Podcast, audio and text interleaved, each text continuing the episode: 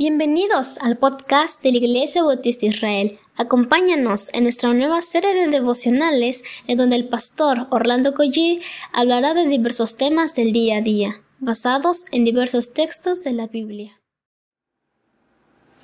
Muy buenos días, queridos hermanos. ¿Qué les parece si comenzamos con una palabra de oración en este momento? Bueno, comencemos. Padre, una vez más, estamos delante de tu presencia y Señor, sin que podamos esconder nada de nosotros, dado que tú conoces hasta los más íntimos y profundos pensamientos nuestros, Padre. Y dado estas circunstancias, venimos a ti este día para suplicarte, Señor, que por favor permite que tu palabra no vuelva vacía, que haga el efecto que hace, Señor, como el martillo que golpea la roca, Señor. Así hagas con nuestras vidas hoy, Padre. En el nombre de Jesús. Amén. Dice Mateo capítulo 26, versículo número 20. Cuando llegó la noche, se sentó a la mesa con los doce. Y mientras comían, dijo, De cierto os digo que uno de vosotros me va a entregar. Y entristecidos en gran manera, comenzó cada uno de ellos a decirle, ¿Soy yo, Señor? Entonces él respondió, respondiendo dijo, el que mete la mano conmigo en el plato, ese me va a entregar. Es Mateo 26 del 20 al 23. Mi mente no puede entender tanta muestra de gracia del Señor en la vida de aquel que lo iba a traicionar. Esta sería la última noche con sus discípulos, un tiempo a solas con ellos puedo decir que fue un tiempo de refrigerio, cálido, con la incomparable presencia y compañía de la persona de Jesús. Ninguno pudo haber tenido tanta dicha de compartir los alimentos que estos hombres que estaban con el dador de la vida.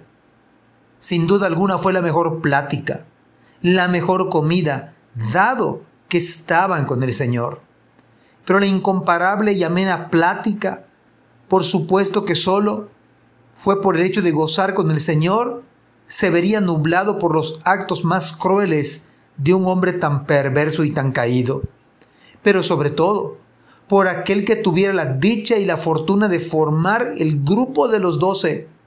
La traición fue la más dolorosa, porque era con alguien de suma confianza, alguien que fue parte de la iglesia, pero quien además guardaba los recursos, o mejor dicho, sustraía de ellos. El ataque, por tanto, no fue de afuera, sino de adentro. Sin embargo, Cristo a continuación dice las siguientes palabras. Dice la escritura, Mientras comían dijo, de cierto os digo que uno de vosotros me va a entregar. Uno de ustedes me va a entregar. Fueron palabras necesarias. No fueron las palabras más alentadoras, al contrario, produjo profundo dolor al corazón del Señor. Produjo desconcierto para todos ellos, excepto para Judas a tal grado que cada uno se preguntaba, Señor, ¿seré yo acaso el que mete conmigo su mano en el plato? Lo cual significa, el hombre de mi confianza, ese me ha de entregar. Ciertamente todos metían su mano en el plato, pero Judas era aquel, como dijo el salmista, el hombre de mi paz. El Salmo 41.9 dice, aún el hombre de mi paz, en quien yo confiaba, el que de mi pan comía, alzó contra mí el calcañar. Judas además tenía el asiento de honor en la mesa de Cristo. Y ese plato era la salsa tradicional de Pascua. Se hacía con nueces, con pasas, con dátiles, con higos y vinagre. Ahora fíjese que Judas usa el título rabí mi maestro, no Señor, tal como lo hicieron los otros discípulos. Ahora bien, quizás en esta historia viene a su mente las veces que personas en la que usted y quizás yo confiábamos. Algo ocurrió que quizás defraudaron su confianza. Quizás fue un tema de dinero que no le han devuelto. Quizás fue una confidencia no guardada o un abuso de confianza, lo que haya sucedido.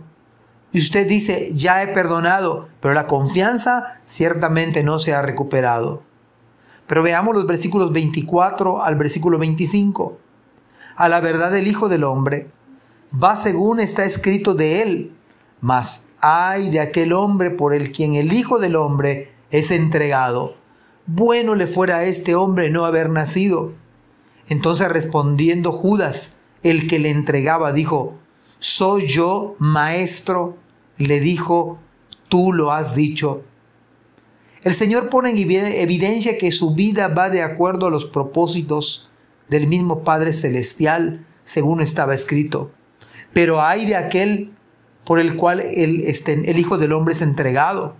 Esto no quita la responsabilidad de Judas, por lo cual la traición tiene un precio altísimo, al grado que el Señor dice, bueno le fuera a aquel hombre no haber nacido de ese tamaño, de esa magnitud.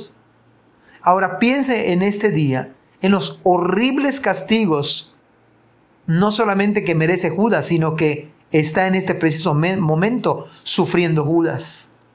Piense en las penas y lamentos de Judas, o los odios y los insultos que han de salir de su boca, pero aún padeciendo, a tal grado que él se suicidó y se reventó por la mitad, dice el libro de los Hechos. Los pecados de Judas le llevaron a la condenación eterna. Pero también por otro lado, veamos la paciencia de Cristo. Una paciencia sin límite. Una paciencia sin par. Judas no se arrepintió. Judas no se humilló. Si ya estaba descubierto por el Señor, ¿por qué no le suplicó a Cristo perdón? ¿Por qué no rogó al Señor para que tuviese compasión de él? Judas prosiguió por su negro camino. En vez de buscar misericordia, siguió los dictados de su perverso corazón y los consejos negros de su alma. Que dicho sea de paso, siguió esclavo de sus pecados, de sus pasiones. Judas traicionó al varón perfecto, al varón experimentado en quebranto. Judas escondió su rostro de Cristo, traicionó al que todo lo sabe Sí, Judas era un hombre perverso, que no fue fiel al Señor, que defraudó al Señor, que defraudó la confianza que Cristo puso en él, la despreció. No fue fiel con las finanzas que no eran suyas y al contrario, sustrajo para sí mismo. Judas tenía otras aspiraciones, otras ambiciones. Judas no temía a Dios. ¿Hay motivos para condenarle? Sí. ¿Hay motivos quizás hasta para irritarse? Sí. Pero déjeme decirle algo. Si usted es un verdadero creyente, si usted teme al Señor, piense en este día. ¿Acaso usted y yo a lo mejor no nos hace falta más fidelidad al Señor?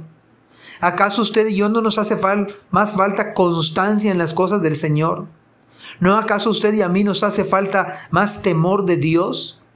¿No hace falta que usted y yo seamos más generosos con nuestros recursos? En cierta manera, hemos mostrado quizás algo del parecido con las mismas actitudes de ese hombre perverso. Pero este día tenemos la dicha y la oportunidad de venir humillados ante el Señor, pidiendo perdón, pidiendo misericordia, para caminar en los caminos rectos del Señor. Pero si usted no es creyente, más bien toda su vida se parece más a la de Judas, si no se arrepiente, si no se pone su, usted su confianza en el Señor. Mucho me temo que si no se arrepiente, usted estará en el mismo lugar que Judas está en este mismo instante. La misma condena de Judas. Judas finalmente hizo lo que hizo porque no creyó y Judas es condenado por no creer, además de traicionar al Señor. Pero por el pecado de incredulidad es por lo cual Judas le traicionó. ¿Cuál es la diferencia entonces una persona que no cree? Quizá usted dirá es que yo no he traicionado a Cristo, pero si no cree, estará en la misma condición que el mismo Judas. Por eso esta mañana yo le invito a que se arrepienta, que usted, a diferencia de Judas, venga arrepentido a los pies de Cristo, suplique perdón, suplique que el Señor le limpie sus pecados. Y el Señor, dice la Biblia, nos hace una nueva criatura. El Señor borra nuestras iniquidades y nos da una segunda oportunidad. Que el caso suyo y mío sea venir arrepentidos, venir humillados, pedir misericordia del Señor. Venga, vengamos esta mañana a los pies del Salvador. Amén. Gracias por escuchar este podcast. Te invitamos a compartirlo y a seguirnos en nuestras redes sociales para que no te pierdas el contenido que tenemos preparado para ti. También nos puedes encontrar en nuestra página web www.ibismerida.org y contáctanos al correo ibismerida.gmail.com. Gracias por acompañarnos. Hasta la próxima.